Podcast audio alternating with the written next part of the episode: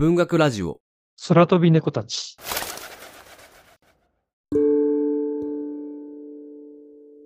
時空を超えたあらゆる時と場所に波動現象として存在するラムファードは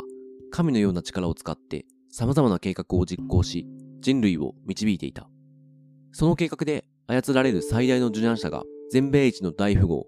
マラカイ・コンスタント。地球から火星、水星へと太陽系を流浪させられるコンスタントの行く末と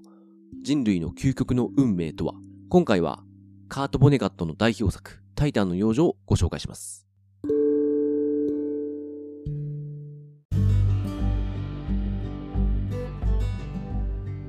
どうも皆さんこんにちは。文学ラジオ空飛び猫たちです。この番組はいろんな人に読んでもらいたい、いろんな人と語りたい文学作品を紹介しようをコンセプトに文学と猫が好きな二人がゆるーくトークするラジオ番組です。お相手は私小説が好きの会の大地と羊をめぐるカフェの三重の二人でお送りします。文学のプロではない二人ですが、東京と京都をつないでお互いに好きな作品をそれぞれの視点で紹介していく番組です。今回紹介するのは、カート・ボネガット・ジュニアのタイタンの養生になります。朝倉久志さん役で早川文庫から2009年に出ています。で、えー早川文庫では最初、えー1977年に出版されているので、えー2009年にえー出ているのはそれの、まあ、新装版に当たります。101回目の紹介本ですね。101回目が SF になりましたね。まあちょっと別に区切りを持ってるわけじゃないんですけど、まあリスタートでも何でもないんですけれども、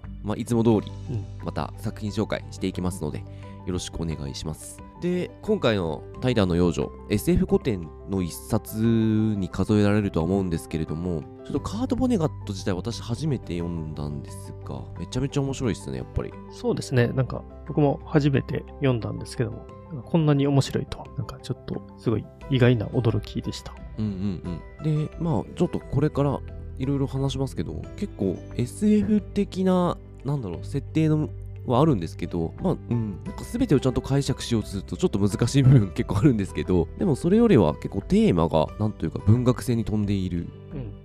あの、ラストだったので、結構自分は、あの、ラストのあたりは、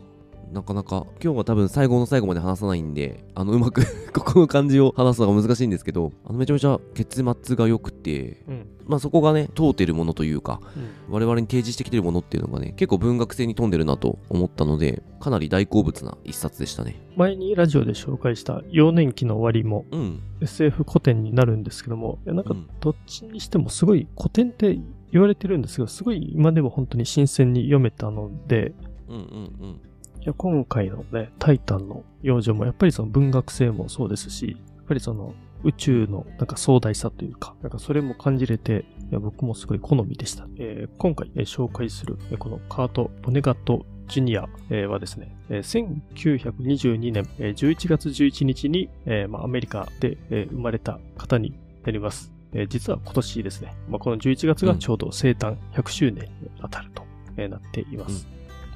で、えー代表作は、えー今日紹介するタイタンの幼女のほか、スローターハウス5や、えー猫のゆりかご、えーという作品があります。で、この、えーカート・ボネガットは第二次世界大戦を、えー兵士として、で、また捕虜として経験したことがあって、まあ、その経験というのが結構作品にも、えー反映されているというのが一つ特徴として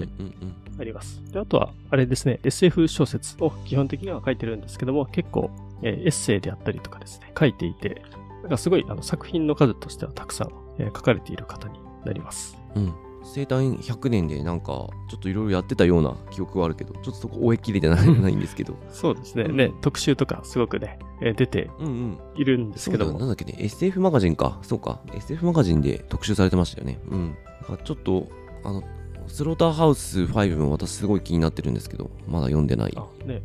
で、これ、うん。これ読んで面白かったから、もう全然ちょっとまた読みたいなとは思ってます。そうですね、スローターハウス5は本当なんか、アメリカ文学を代表するっていうようにね、ちょっとウィキペディア読んでると書かれたんで、うんうん。なんかすごい、もうさらに期待の高まる、なんかね、作品かなとは思ってますね。ちょっと複雑だって聞いたことあるけど、頭も多分全然読めるでしょ。うん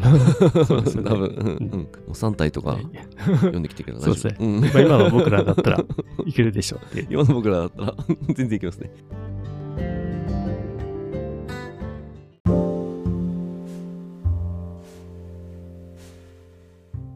あらすじをですね、出版元から引用して紹介させていただきます。時空を超えたあらゆる時と場所に波動現象として存在するウィンストン・ライルズ・ラムファードは神のような力を使って様々な計画を実行し人類を導いていた。その計画で操られる最大の受難者が全米一の大富豪マラカイ・コンスタントだった。富も記憶も奪われ地球から火星、水星へと太陽系を流浪させられるコンスタントの行く末と人類の究極の運命とは、巨匠がシニカルかつユーモラスに描いた感動作と紹介されています。結構ね、このあらすじを読むと、なんかすげえ壮大だなっていう。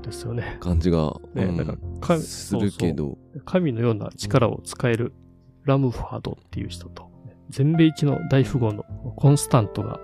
紹介されてるんですけど、なんかその二人のね、設定だけでも面白そうだなとは。うんうんうん。ね。で、実際には、なんかこれをイメージして読んだら、なんかもうちょっとなんだろう、地に足がついてる話だったっていうか、なんて言いたらいいのかな。思ったより、こう、なんだろう、あ、もうちょっと3体みたいなスケールの仕方をイメージしちゃったからかもしれないけど、うん思ったよりなんか地に足がついた感じはあるなって、な、ねうん。この表現が正しいかどうかちょっと自信ないとこはあるんだけどなんかぐわっと広がっていくっていうよりは、うん。こうその時その時 あの主人公のマラカイが、うんうん。なんか目の前にあることを対処していくみたいなまあそうですよね。確かにその、うんうんうん。うんなんかその視点がなんかそうです。あの、俯瞰というよりかはね、そのマラカイの視点で、まあ、うんうんうんうん。見せてくれるようなね、うん、まあ、描き方かなと思いますんで。一人称だけど三人称だけどね、うんじゃあここからちょっと具体的に作品紹介に入っていきたいと思います。でまず全体的な魅力をですねちょっとお話しさせていただいた後にストーリーの方に入っていきたいと思っています。でストーリーはまあネタバレも含みながらちょっと話させていただいて最後の確信のところにはちょっと触れないでおこうと思っておりますのでなんかネタバレ激しくなってきたなと思ったらこれももうあの注意喚起ですけど途中で止めてもいいかなと思いますんで、うん。うんそうですね。まあ、そのあたりちょっとご了承いただきながらうんうんお聞きください。ただ僕も結構最近毎回言ってるんですけど、まあ読もうとね、思ってる方は確かに、あの、途中でストップされるのがいいかもしれないですけど、なんかまだ読もうと思ってない人だったら、結構ね、今回も長編小説なんで、まあある程度最後まで聞いても、多分話がね、うんあの、もう忘れたり、だんだん薄くなっていくと思うので、そうねあ、うんそんなに、その、後々読むときに影響はないかなとは思いますね。まあ逆にちょっとお思い出しながら読めるかもしれないね。そうそうあ、あんなことうん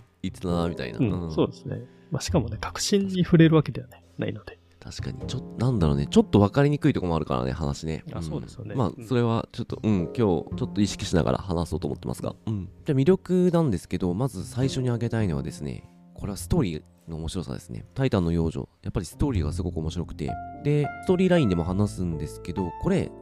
最初に、かなり最初にですね、まあ、ある意味結末までのことがほぼ全て明かされるというか、まあ、予言というか、未来を告げられるんですよね。主人公が。なので、もう最初にこうネタバレがあるっていうか、なんていうのかな。あ、こいつタイタンに行くんだっていう。ことまでがえ明かされます。で、この流れに乗ってですね、主人公と一緒にこの物語を見ていくと、気づくとこの主人公、マラカイと同じような気持ちになっていて、運命や逃れられないものに飲み込まれていく感覚っていうのがすごくあって、自分は読んでる時に結構没入していく感じがありましたね。うん。ああ、確かに。いや、あの、本当わかります。で僕もこの展開すごくいいなと思っていて、うんうん。なんか大まかに言うと、最初は地球にいて、まあ、その後、うんえー火星に行ったり、あの、タイタンっていう、えーうん星に行ったりするんですけど、えっ、と、なんか読んでて、それ、でも本当に行くのかなと思うんですね。なんか本当に。ね思ってたよね。そうやっぱりそのマラカイからすると目の前で結構いろんなことが起きてて、いや、そんな火星行ける状況とかじゃないじゃんって 思うんですけど、それがね、うん行けてしまうっていううんドッキリがあったりしてですね。いやいや、この辺の本当ね、描き方すごい面白いんで、ね結構なんかね、うんそう、それであと、やっぱり舞台となるね、その、惑星も地球とかね、火星とか、やっぱ途中途中で変わったりするんで、なんかね、あの、新鮮な気持ちで読んでいけるので、やっぱストーリー、本当になんか面白いし、あ飽きさせずに本当に読ませてくれるなっていうのは感じましたね。うん、本当だよね。俺、火星編の突入のところ、ちょっとすげえびっくりしたかな。うんなんというか、あ、これちょっとストーリーのところで話したいけど。そうそう。いや、本当ね、こえ、え、え？ってなったもんね。そう 火星、あ、そうやっていくんだってね、本当思いましたもんね。うんうんうん次に挙げたいのがですね、ユーモアの部分ですね。うん。多分これ、カート・ボネガットのあの持ち味だと思うんですけれども、結構随所にちょっとくすりと笑えるようなユーモアが散りばめられていて、この、なんでしょうね、結構、本筋とはあんま関係ないけど、なんか 少し笑わせてくれるような部分があって、なんとなくこのユーモアがなくては生きてはいけないと言われているような気持ちがあって、ちょっと私は、この、ところどころ出てくるユーモアが好きでした、ね。あ、本当に。なんかすごい遊び心がありますよね。なんか、いうん。や本当になんかね、もう全体的に、もうどこ撮っても大体ユーモア溢れてるんですけども、まあ、その中で僕がすごい好きだなって思ったのは、この主人公のマラカイのお父さん、えーノエルという人がいるんですけども、このお父さんが世界一の、まあ、大富豪になる、まあ、その土台を築いた人で、結構変わってて、あの39歳の時に、あの機械の修理工だったんですけど、そこからも投資家になろうと思い立って、なんかホうんホテルの一室にもうずっと引きこもって、で、あの、いろんな会社に投資をしていくんですけど、その投資のし仕方がすごいね、面白くて、あの、手元に聖書があったんで、その聖書の最一番最初の文章ですね。それがまあ、インザから始まるんですけども、インザなんで INTHE のアルファベットの5文字が頭文字に来る会社を適当に探して、で、そこに投資をするっていう。で、それが全部的中していくっていうですね。で、それがなんか秘伝のタレみたいに、なんか息子のマラカイに、そうそう、あの、引き継がれて、で、マラカイがね、世界一の大富豪になっていくっていう、なんか、この設定が、なんかね、すごい笑えて面白かったです。うんうんうんうん。そう、なんかそういうくだらない感じのところもあるし、あと私結構好きなのは、ラムフォードっていうのが、まあ、未来を見る力が持ってしまった、ちょっとなんだろう、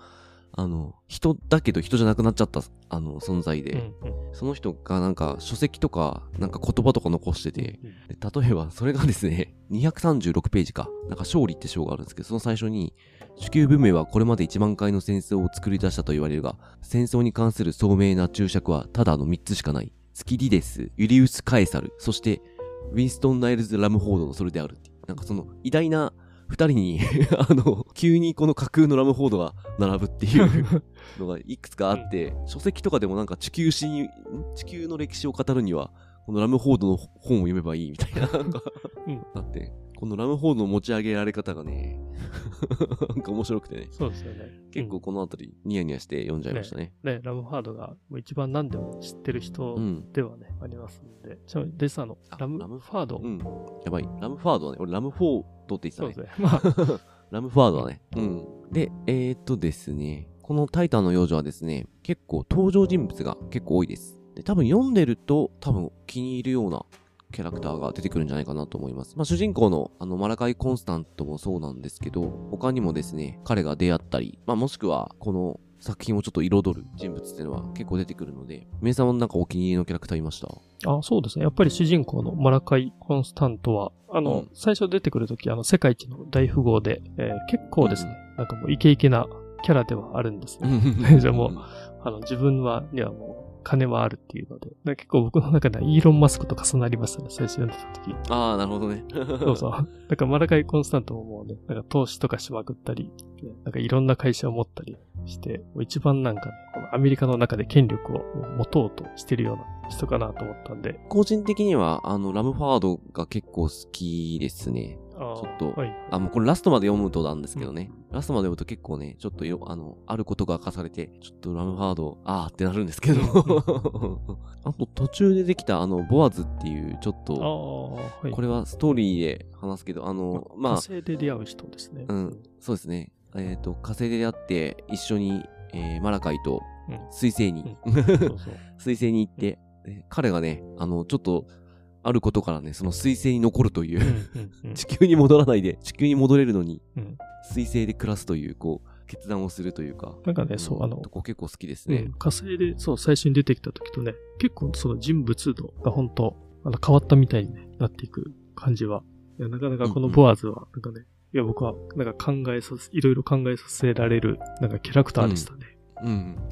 そうだよね。だって、この小説の中でもだいぶキャラ編っていうか、うん。変わってくよね。そうそうそう。なんかね。うん。最初はね、なんか、ただのちょっと、浅はかで、悪い人間なのかなとか思ってはいたんですけど。まあそういう変化もあるキャラクターのだいぶうん。気に入ってましたね。あとは、あれかな、あの、サロというですね、えーこれは宇宙人なんですけども、うん。うん。うん。うん。なんかすごい人間味があって、やっぱり感情移入してしまう。人じゃないんですけどね。そまあそんな登場人物たくさん出てくる小説なんですが、結構これからストーリー話すんですけど、結構ですね、内容が結構複雑なので、本当このストーリーラインを終えるようにちょっと整理したので、割と登場人物の話は結構カットカットしてるんで、あの、えっ、と、これから話すストーリーラインの中に出てくる登場人物以上に、えーたくさんいるんで、読むときは楽しみにしていただければなと思います。じゃあまずですね、えっと、これ大きく12章に分かれてるんですけど、えっと、1章から3章がま地球の話ですね。で、まず地球の話なんですが、これですね、まず時代設定としては、第二次世界大戦から第三次大不況の間ぐらいの時代の話となっております。で、えっと、アメリカのですね、えーロードアイランド州ニューポートというところに、ラムファードという、住んでないんですけど、まあ、ラムファードの、あの、ラムファード邸があって、でそこでですね、あの、実体化現象というのが起ころうとしております。で、それを見ようと思って群衆が集まってきている。で、この時、実体化されるのは、このラムファードと、えっ、と、飼い犬のカザックというのが実体化されます。そもそも実体化っていうのなんだっていうところなんですけど、まあちょっとこれは後で補足していきます。で、えっ、と、この実体化現象の時に、えっ、と、ある男がですね、招待を受けてました。それが全米一の大富豪、マラカイ・コンスタントになります。で、コンスタントはですね、ラムファードと、えー面会します。で、ラムファードは、えー未来を覗くというかもう知っているので、マラカイがですね、これから火星に行って、水星に行って、で、一回地球に戻ってきて、最後は、あの、タイタン、えこれ土星の月にあたる星なんですけれども、タイタンに行くと伝えられます。で、こっからが持ったさらに奇妙な話なんですけれども、ラムファードの妻、ビアトリスという女性がいるんですけれども、彼女とですね、火星に一緒に行くことになって、で、その時にですね、二人の間に子供ができると、クロノという子供ができるということを言われます。このラムハードは、自分の妻と、あの、マラカイが、まあ、子供を産むということをですね、なんか知っているという不思議なポジションですね。で、ちょっと最初にですね、あの、これ、この本の特徴なんですけど、急にさっき実体化って話が出てきたんですけど、何の説明もなくですね、あの、こういう概念がポンポンと挟まれてきます。で、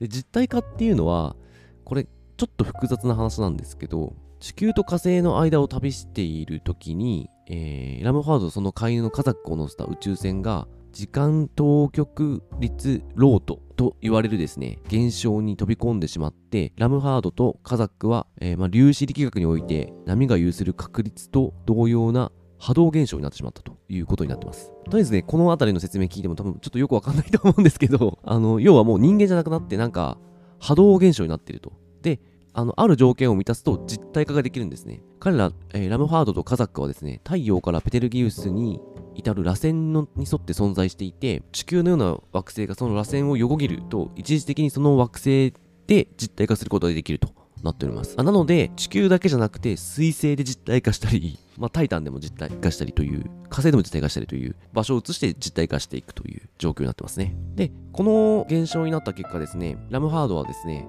過去と未来を全て知るようになりました。なので、彼が言うことっていうのは必ず実現するというか、まあ真実であるということですね。という説明なんですけど、まあちょっとこれよくわかんなくていいと思います。あの、実際読んでてもね、なんとなくわかるような、わかんないような。実体化するんだってことだけ。そうそう。実体化したらね、本人が現れるんだっていう。そこだけはだけちょっと、うんそれで私は読み進めました。うん。で、えー、っとですね、ちょっと話を続けますと、ラムファードの予言通りになりたくないと思っているマラカイと、ラムファードの夫人のビアトリスなんですけれども、この二人がですね、まあ二人とも結構富に恵まれていたですが、結果その資産というか、えー、マラカイは破産しちゃうし、ラムファードの妻のビアトリスも財産を失ってしまうという結果になります。まあこれもちょっといろいろあるんですが、ちょっとそこの説明は省きます。で、えっと、マラカイにはですね、運が尽きた時に父から用意されてた手紙がありました。で、それがですね、あるホテルの一室に、あの枕の下に今置いてあるという状況で、マラカイはそのホテルに向かって手紙を読みに行きます。で、マラカイがですね、このホテルのバーを通った時に、なんかみずぼらしい男女のペアがいるんですが、えー彼らはですね、えっ、と、火星軍の優秀なスパイで、マラカイを待っていたという状況でした。で、マラカイは父の手紙を読むと、まあ、ちょっといろんなことが書いてあるんですけれども、まあ、運が尽きたら、あの、どうしようもない相談を持ちかけられたとしたら、それに乗るんだと書いてありました。で、マラカイが手紙を読めたタイミングでですね、この二人のスパイ、一応名前はヘルホーツとミス・ワイナリーというんですけれども、が入ってきて、火星の陸軍の中佐になるように持ちかけてきます。で、マラカはですね、まあ、この父の教えに従い、その、あの、誘いに乗り、えー翌日、クジラ号という宇宙船があるんですけど、まあ、それがラムファード号と解明されていて、えーそれに乗って、彼は地上から、え火星に向かいます。で、この打ち上げをですね、一方、えービアトリスは見ていて、自分が乗っていないこと、とんでもなくその打ち上げられた宇宙船から離れてるし、もう自分は火星に行くことはないんだなと安心したところに、彼女のもとにですね、空飛ぶ円盤が迫ってくるというところで、地球編は終わります。はい。ね結構ね、怒涛の展開ですね。そうだよね。これだいぶ省いたんだけど、細かいところは。うん。だけど、多分、ちょっと実体化と同じぐらい気になるのは、急に火星のスパイが出てくるっていうところなんですよね。うんこれも急に出てくるからさ、なんで急に火星からスパイ来るんだと思ったら、うん、うん。ちょっと後々いろんなことわかるんだけど、これなんか火星人とかじゃないんだよね。そうですね。うん一応人間ですよね、うん確か。うんうん、人間なんですよ。うん。地球人なんですよね。元、元はね。いうところで。まあちょっとこのあたりも、あの、後で謎が解けるところではあるんですが、うん。まあそんなこんなで、この二人はですね、火星に行ってしまいますね。で、ここからちょっと舞台は火星になります。で、ここからの主人公はアンクという名前の人物になります。え火星陸軍突撃歩兵というところに所属している、まあ、40歳のえー男性で、えー筋肉はたくましくて、えー見た目は優秀な兵士に見えるんですけども、まあ、実はですね、えー軍隊の中でも最も、えーまあ、ドジな人間だと評価されているですね、人物になっていて、で、このアンクなんですけども、精神病院で記憶をされていまして、えーなので、あの、上官の命令にもう絶対従わないと、絶対服従しないと、えー苦痛が与えられるというですね、えー結構かなり、まあ、きつい条件の中で出されていると。で、ちなみにこのハンクだけでなくて、結構この火星陸軍にいる人たちは、えーこの命令に従わないと苦痛が与えられるというですね、えーそういう、え条件下に、えーもうみんながいるということになっています。うん。でですね、このアンクなんですけども、えー軍隊の中で、えーと柱に縛られているえー人物をあの殺すように命令されます。まあ、それはやっぱりあのアンクがすごく評価が低くて、えちょっとここで、えちゃんと、まあ、挽回をしろというですね、まあ、そういうことになって、で、その軍隊の中でちょっと一人ですね、まあ、規律違反なのか、まあ、何か、あの、理由があって処刑されてしまう、え人物が出てきて、で、アンクはその命令されて、で、最初はですね、そのえ人物をえ殺すように言われて殺そうとするんですけども、まあ、ただですね、ためらってしまう。まあ、ただ、えー最終的には、まあ、首をで、まあ、絞め殺すということをやります。で実はですね、殺される側の人物というのが、あの、アンクの親友だと。うんうんうん。で、アンクの、えー名前を言って、で、最後、死ぬ間際に、青い石と、12号兵舎のえー手紙と、この3つのえー単語を言って、えー亡くなっていきます。で、アンクはですね、あの、まあ、自分の、えー記憶がもう、えない中なんですけども、その死ぬ間際にちょっと言われた、言葉に従って、その12号兵舎というところに行って、ちょっとあるですね、手紙を、見つけることになります。でですね、手紙を見つけたアンクなんですけども、ここでボアズという人物が登場してきます。で、このボアズというのは、アンクのことを目にかけている、同僚のあの兵士になるんですけども、あの実はですね、この、ボアズというのが、まあ体制側ですね、その表面上ではアンクたちと変わらない、まあ一般の兵士。の階級なんですけども、実はですね、その、えーすごく権力というかですね、あの、等級が高い人物で、このボアズが火星にいる人たちに苦痛を与えることができる、あの、スイッチですね、まあ、機械を持っていて、でえっ、と、アンクが記憶を思い出そうとすると、えーまあ何度もですね、そのアンクを、記憶を、えー消し、えー消していくというですね、まあそういう風にして、ちょっとアンクを、えー見張っていました。という状況がある中で、まあそのアンクがですね、12号兵舎で、手紙を見つけて、で、そこにあの、ボアズには気をつけろと、えー書かれている。まあこうしたですね、ちょっと字幕があって、えーこの、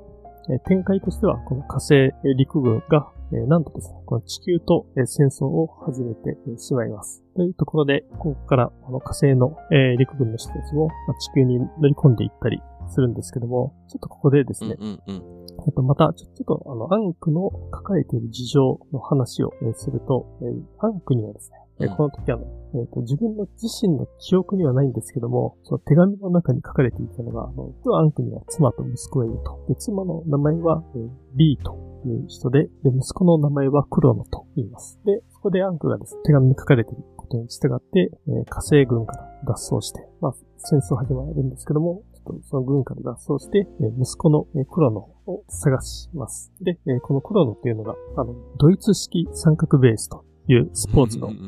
名選手でした。まあ、まだね、あの、子供なんですけど、子供たちの中でもすごく活躍している、まあ、選手だったでした。で、タンクはですね、えー、黒野に、えー、自分が父親だと名乗って、で、えー、家族みんなで、えー、脱出しようとまあちょっと火星危険だから脱出しようと言うんですけども、まあただですね、黒のは急に言ってきた、このアンクに対して、いや自分はもう残ると言って、で、で、またアンクはですね、その妻の B ですね、を見つけてですね、で、この B っていうのがあの、シュリーマン。呼吸法教習所の、えー、まあ、共感をしているという、えー、人になります。うんうんうん、でちょっとさっきからドイツ式三角ベースとか、あのシュリーマン呼吸法とかですね。うんうんうん、それもまだちょっと後で触れたいなと思います。でですね、えっ、ー、と、アンクが、まあ、その家族で、えー、逃げようと思っていたんですけども、ただ、そこでですね、えー、またダムファードが、えー、現れて、で、まあ、アンクがその火星に来るまでの事情っていうのを、まあ、そこで、まあ、説明して、で、この時ですね、えー、ボアズが現れて、で、ラムフォードが、アンクとボアズの二人を宇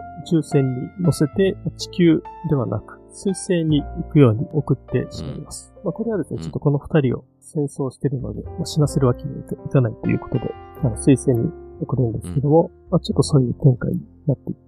で、ちょっとさっきですね、出ていたシュリーマン呼吸法っていうものなんですけども、あの、まあ、これは、まあ、その宇宙のその酸素がない空間で、まあ、ヘルメットとか呼吸器具がなくても人間が生きていけるための技術ですね。まあ、要はその呼吸を止めているだけなんですけども、この呼吸を止めているときに、あの酸素を、まあ、飴みたいな食べ物から摂取するというですね、まあ、そういった技術があると。まあ、そういう呼吸法があると。まあ、それを教えているっていうことですね。で、ドイツ式三角ベース。っていう言葉もちょっと出てきたんですけど、これですね、なんかよくわからなかったんですけど、まあ、おそらくキックベースみたいなものかなっていう感じですかね。うん。もう野球のあれじゃないの？四角じゃなくて三角みたいなイメージだったけど、ね、俺は。野球の三角も、うん、そう。不思議なスポーツです、ね。何あの、もう下がってると、まあ、読んで、まあそうです。うん、えー、それでですね、えっ、ー、と、まあ、アンクは、と、ボアズは、えー、まあ、ラムファードによって、えー、まあ、水星に、えー、行われることに、えー、なって、でですね、あの、とここで、えっ、ー、と、もうすでに、まあ、クロノという人物が出てきたり、このアンクが何者かという話なんですけども、まあ、このアンクはもうマラカイのことをですね、あの、記憶を失った、えー、マラカイを、マラカイが、まあ、アンクと、えー、名付けられて、うんうんうんうん、まあ、火星で生かされていたと。で、リーというのが、えー、リアトリスのことで、えー、その二人が、間に生まれたのが、まあ、クロノと。まあ、ここにもいろんな、あの、過程はあるんですけども、まあ、省略して話は進めていっています。でですね、あの、まあ、このアンクもですね、えー、まあ、マラカイっていうのはですね、この火星編の話を読んでいくと、まあ、ヒントはところどころ隠されてはいるんですけども、うん、まあ、マラカイの時に口にしていた言葉をですね、なんか自然と言ったりとか、なんかそういうので、だんだん、あの、まあ、読んでる側からするとですね、これもマラカイだっていうのがですね、まあ、分かってくるっていうふうになっています。うん、ちょっと話を進めますと、まあ、アンクと、えー、ボアズは、まあ、水星に行くんですけども、ちょっとこの時もうすでにあの、えー、まあ、もともとボアズはその、相手に苦痛を与えることができる、まあ、スイッチ、まあ、機械みたいなものを持っていたんですけども、ちょっとその途中でですね、えっ、ー、と、アンクがそれを、えー、奪ってしまったので、えー、まあ、ボアズはですね、そういうちょっと力を持っていない状態、まあ、普通の人間の状態になっています。で、まあその水星に二人はついて、まあそこで一時滞在のつもりでいたんですけども、え実はですね、その水星の中に、これもなんかハーモニウムっていうですね、生物がいて、で、そこでですね、もう結構な、えー、まあ、洞窟にもう何年もあの閉じ込められることになって、で、アンクとボアズはそこで、まあ、別々に、まあ、時間を過ごすことになるんですけども、ただですね、えアンクは脱出する方法っていうのを、まあ、そのハーモニーからですね、えちょっとヒントを得て、まあ、知ることになって、で、あの、ボアズで、えやっとね、この洞窟から出れるっていうので、あの、伝えて一緒に出ようって伝えるんですけど、ただボアズがですね、ここで、え自分は残ると言い出します。これなん、なんでかっていうとですね、うん、このボアズ、えこのハーモニーっていう生物はですね、相手にメッセージを送ることができるというですね、特殊な、まあ、意思伝達ができる術を持っていて、で、まあ、ボアズが言うには、ハーモニウムが、えー、自分のことを惚れていて、まあ、だから自分はもうこのままここにいるって言って、まあ、残ることになります。まあ、そんなですね、ちょっと、えー、いきさつがあって、えー、やっとですね、アンクだけですけど、アンク一人で、まあ、水星を出て、急に、えー、戻ってくることになります。というのがですね、この火星編のパートですね。ここでやっぱ一番面白いのは、初めに火星編に突入した初めに、もうアンクっていう人物が出てきて、マラカイじゃなくなったんだ、みたいな。そもそもなんか、マラカイどうしたみたいな。あ、これは、俺、最初読んでる時は、このまたアンクっていう人物から、マラカイが描かれるのかなと思っていたら、まさかの手紙でうん、アンクがマラカイであることが、こう、わかるっていう展開になってます。あ、まあ、いろんなとこで気づくんですけども、決定打はクロノですね。息子の名前がクロノだったら、あ、こいつ、マラカイじゃんってなる。うんあとは、あのなんかタバコを吸っていることを思い出して、自然科学がうん。ムーンミストを売れっていう言葉をね、言ったりするんですけど、ああ、うんうん。うんうんうんうん。でそれがですね、あの、マラカイがもともと持っていた会社の商品だったんで、まあその辺とかでもですね、まあ、これはもうマラカイに気づいたりはするんですけども、でも、最初、アンクがマラカイかどうかっていうのがわからない状態で、結構アンクのストーリーを読まされるから、俺結構気抜いてて、いいつになったらマラカイ出てくんだよとか思いながら、なんか読んでたら、あれ？みたいになって、ちょっと、ここはやられましたね。やっぱりね、それまでのマラカイの話が、やっぱ面白かったんですよね。うんうんうん。ね。そ、れがね、突然違う人物の話になったから、まあちょっとね、戸惑いはあったんですけども。アンクとボアーズも火星を出た時は、もう地球を攻めるんだっていうか、地球に行くんだっていうつもりで、いて、で、ボアーズなんかはもう地球でこういろんな贅沢してやろうっていう気持ちであの乗り込んだら、その船だけ水星に向かっていたっていうことがついたらわかるっていう流れも結構面白かったですね。なんかこれも火星と地球が戦争しているときに、まあ、これもなんかね、ラムファードのなんか計らいがあったんですね。うんうん火星軍がね、なんか地球にバラバラに乗り込んでいってしまうんですね。まとまってじゃなくて。なんで、ね、地球の至るところでもバラバラに存在するから、もう、まあ個別個別で攻略されてしまって全滅していくっていう。だからほとんどの人はもう地球侵攻した時に多分亡くなってるはずなんですよね。なんか一部、その、まあ、アンクとか、あと、リー、まあ、ビアトリスですけども、とかが、まあ、うん生き残ったといううんぐらいですね。まあ、なぜラムハードはこあのこんなことをしたのかっていうところなんですけどなぜわざわざ火星に人をさらって連れてきたりとかして火星軍というものを作って記憶なんか消して地球を襲わせたのかっていうとこなんですけど、これは一応あのラムハードにもいろんな意図というか、大きな狙いがあってやってることで、まあ、これによってですね、地球がですね、まあ、危機感を持つと、国同士が、こう、争うんではなく、えっと地球として一つになり、バラバラの国ではなくて地球として一つにまとまってもらいたかったからという思いがあった。っていうのが一応語られますね。そのためには、この火星の、あの、まあ、と、連れてきた人たちは犠牲になってもらったという、なんかあの、うんうん対局を見た、こう、せん、なんだろう、戦略だったという話をされますね。なんかすごいんですよ。なんかそれ、まあかなり遠回り遠回りをしての、あ、そういう目的だったんだうんうんうん。もうでもそう、地球からすると急に火星軍攻めてきた。あ、うわー倒せ倒せ、うん倒したと思ったら、え、地球人だったの？みたいな。うんうんうんなんか、ちょっとそういうね、こう、大変な状況になりますけどね。ううんん。ああと、これやっぱり、この火星編だと最後、まあ、ボアズが、まあ、水星うんうんで、うんまあ、一人で残ると、まあ、決断するんですけど、ここのシーンとかね、すごい、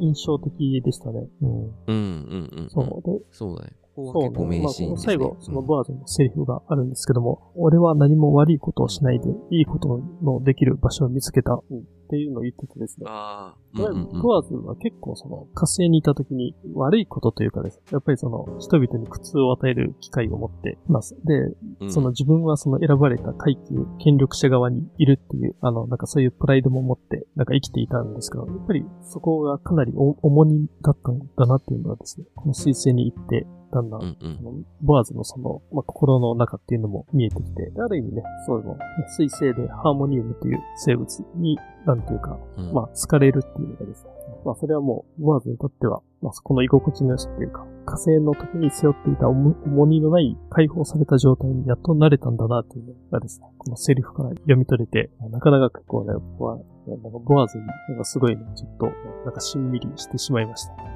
まあ、わかる。俺も同じような感情でここは読んでましたね。話を続けますと、ようやくですね、地球に戻ってきたマラカイ、アンク、マラカイことアンクかな？なんですけれども、まあ、結構もう、水星でも年月経ったので、この時ですね、えー、まあ、アンクはですね、43歳になっていて、えー、もう結構いいお年になってますね。で、彼はですね、まあ、妻である B、えー息子であるクロノ、そして唯一の親友である、えストニー・スティーブンスンと再会するために生きていたと言っても過言ではありません。で、彼はですね、彼の宇宙船はですね、ある教会の、あの、家の近くに降り立ちます。そこが、えっと、レッドワインっていう牧師がいるところで、まあちょっとこの名前を言えばよ、ちょっと意味があるのかわからないですけど、まあと、レッドワインという牧師がいる家の近くに彼は降り立ちます。で、えっとですね、これちょっとラ、あの、ラムハードの狙いなんですけれども、この、まあなんだろうな、新しくラムハードが始めた宗教みたいなのがあって、まあ、その宗教の教えを守ってるのはこの宣教師、牧師なのか、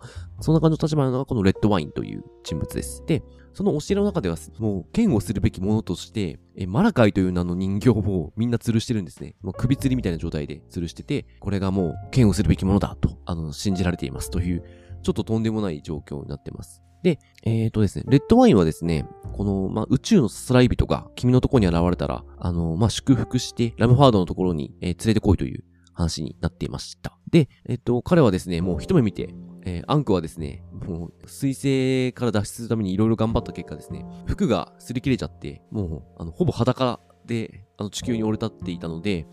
もう、こいつだってなりますね。まあ、結果ですね、このレッドワインはですね、ラムファードが、あの、実体化するタイミングで、ニューポートに連れてきます。で、ニューポートにはですね、その、ラムファードの家の近くには、ちょっと火星人の生き残りのような人たちが、まあ、ちょっとその、ラムファードの計らいで、え暮らしている状況でした。で、そこには、あの、B もクロノもいるという状況です。で、ラムハードはですね、このアンクを、まあ、自分の前に連れてくるときに、B とクロノも来るようにということを言って、ついにこの3人が再会するんですが、えー、まあ、お互いの素性を知っても、まあ、自分の妻、自分の息子、であっても、なんかそれに対してですね、なんていうか、この行為よりも、なんでこの人たちと家族なんだろうみたいな、なんかあの、嫌悪みたいのがこう勝っちゃって、なんか、あの、ぎこちなくというか、まあ全然この親子、家族みたいな空気にはなりません。で、もう、ラムハードはですね、この群衆の、集まってる群衆の前で、この宇宙のさすらい人である、このアンクはですね、え本当の名前は、マラカイ・コンスタントと告げます。で、もう このタイミングでこの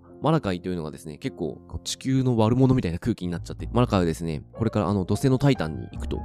えー、予言します。で、この時に、ラムファードはですね、まあちょっとここ残酷なんですけれども、あの、マラカイにですね、火星で自分が親友を殺したということを思い出させました。だから再会を願っていた親友はもういないと。と B と来るの、まあ B は、まあもともと自分の妻なんですけれども、そのこともラムファードは正体を明かして、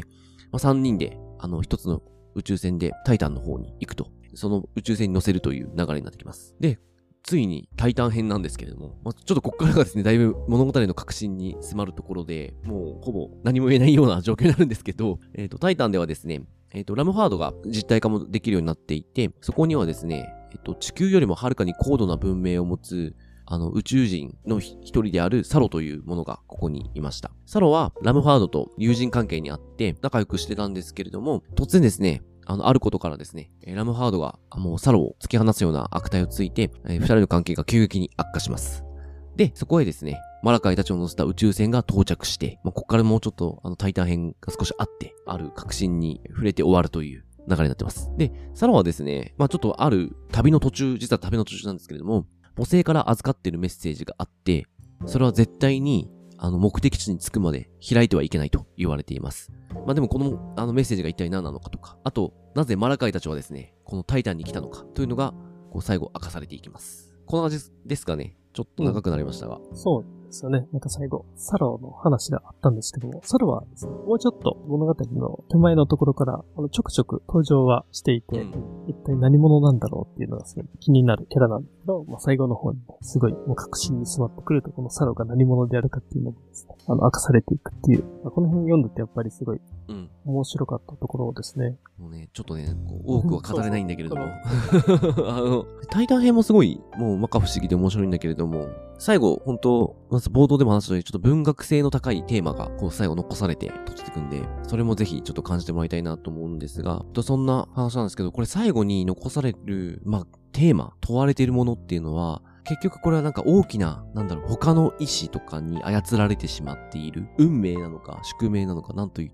ていいのかわかんないですけど、自分では上がらないものに、あの、この未来が決定されていくっていう展開を、まあ、マラカイの旅はそうなんですけれども、まあ、それに関してはちょっともう一点二点して示されるものがあるんですけれども、ちょっとここについてちょっと話してみたいなと思います。はい。じゃあ、ちょっとこっから、まあ、いつも通りテーマトークみたいな感じになるんですけども、これはもうかなりこの物語に寄せてですね、この最後、このラストではまあ、いろんなちょっと2点3点した展開があって示されることがあるんですけれども、まあ結局はこれ、まあ大きな意志とか、なんだろう、運命、上がられない運命のようなものがあって、まあそれに、こう、あまあ操られるというわけではないかもしれないですけど、まあ操られてるのか。まあ、マラカイは、あの、もうその運命に従って旅を続けてきて、タイタンにたどり着いてるわけなんですけれども、まあそういうものに対してですね、人間は、なんだろううん、どうしたらいいのかみたいな話をちょっとしてみたいなと思います。そうですね。僕、ちょっと読んでて思ったのは、これも弱肉強食というか、うん。もう、やっぱり宇宙にはすごい、やっぱり強い存在っていうのが、より優れた高度な文明っていうのがあったりするので、そうです。やっぱりね、そこが、まあ、ピラミッドみたいな形で、やっぱり上になればなるほど、うんうんうんその下の方ものをやっぱり支配していくというか、まあ利用していくっていうのは、なんかそれがね、もしかすると、うんまあ自然なことななのかなというのをうんうんうんうん読んでるときは、ね、思いましたね。まあ、それがね、あの、ラムハードが担ってるわけだけれども、これはでもな、まあ歴史的に見たらさ、まあ奴隷に生まれちゃったらもう奴隷の人生だったりするわけじゃないですか。それが、あの、大きな、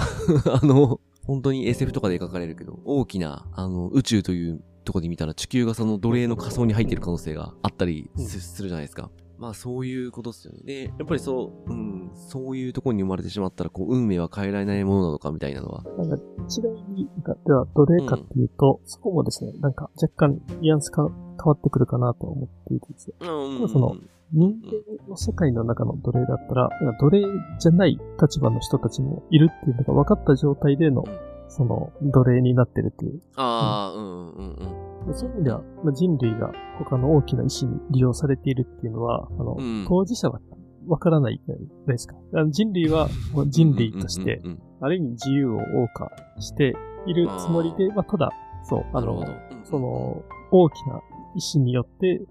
その、まあ、目的地というか、人類がややるべきことに向かっては、当事者としては、もうそれに全然気づかないまま、そう、そこに向かわされているっていう。まあ、それに対してちょっとラムファード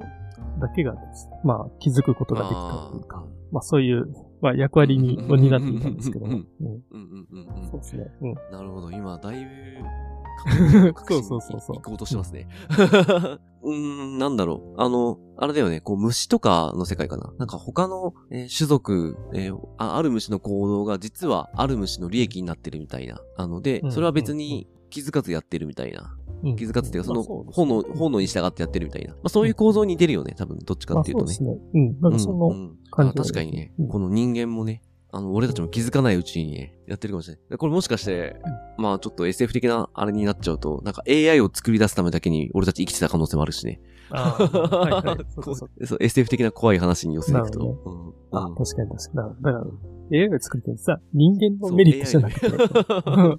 そうか、その、実はその宇宙人のメリットのためにん、が作るかもっていう可能性もあるしね。ああ、なるほど。面白いですね。うんうんっていうのはね、このタイタンの幼女から、うんタイタンの幼女の論理でいくと、そういうのも考えられてしまうね。この、あの、世界に当てはめちゃうと。うん。うん現実世界に当てはめちゃうと。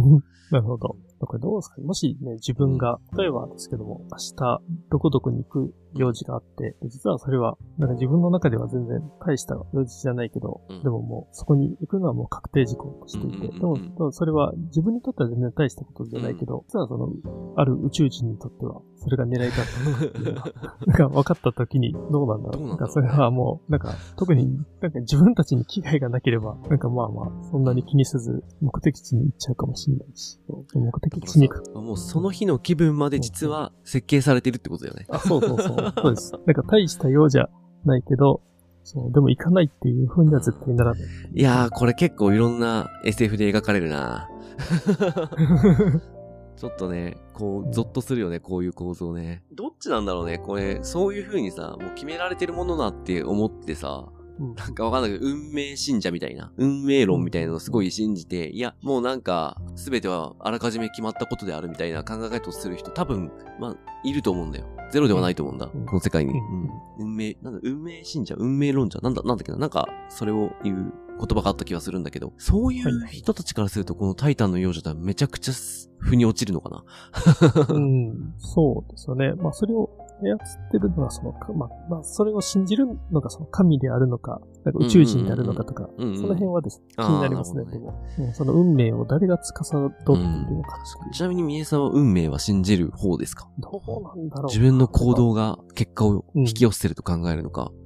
あ、結果を生んでると考えるのか、運命に引き寄せられてると考えるのか。うんうん。なんか今のところはですね、なんかその何か起きた時とか、まあそれが仕方ないというか、まあそういう、そういうもんなんだなと思って、結構まあ受け入れることっていうのは、自分ではできてるなと思うんですけど、まあ、ただやっぱりね、まあことによってはですね、多分受け入れられないことがあると思うんですね。うん、うんそれがなると、なんか違うなと思いますね。自分はなんか運命論者ではないのかなとは思いますね。なんか、うん。なんかそういうね、ちょっと最悪のケースのこととかを考えたりすると、うん。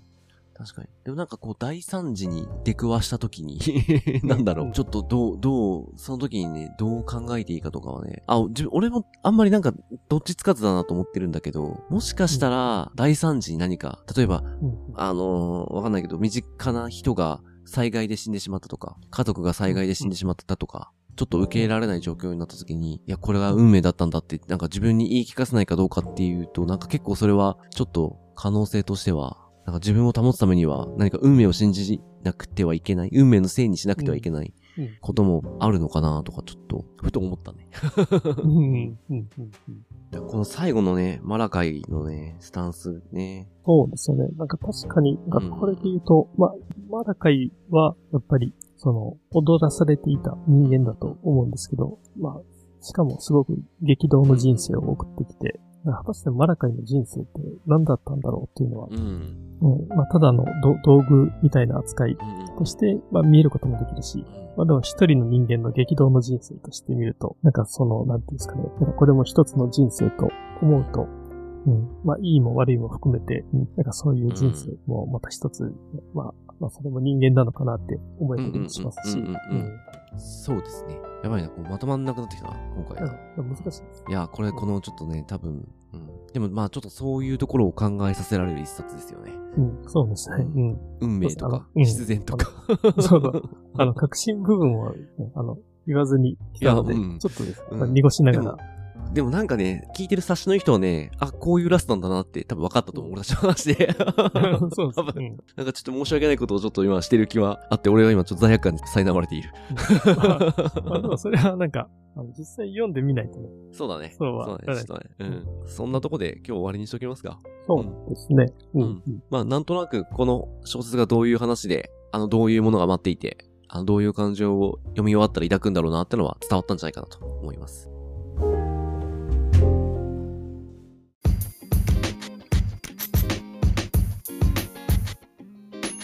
じゃあ最後にですね、えー、感想とどんな人に読んでもらいたいか、えー、いつも通りお話しして終わりたいと思います。えこれですね、まあ、SF の設定があるんですけれども、なんかそれはですね、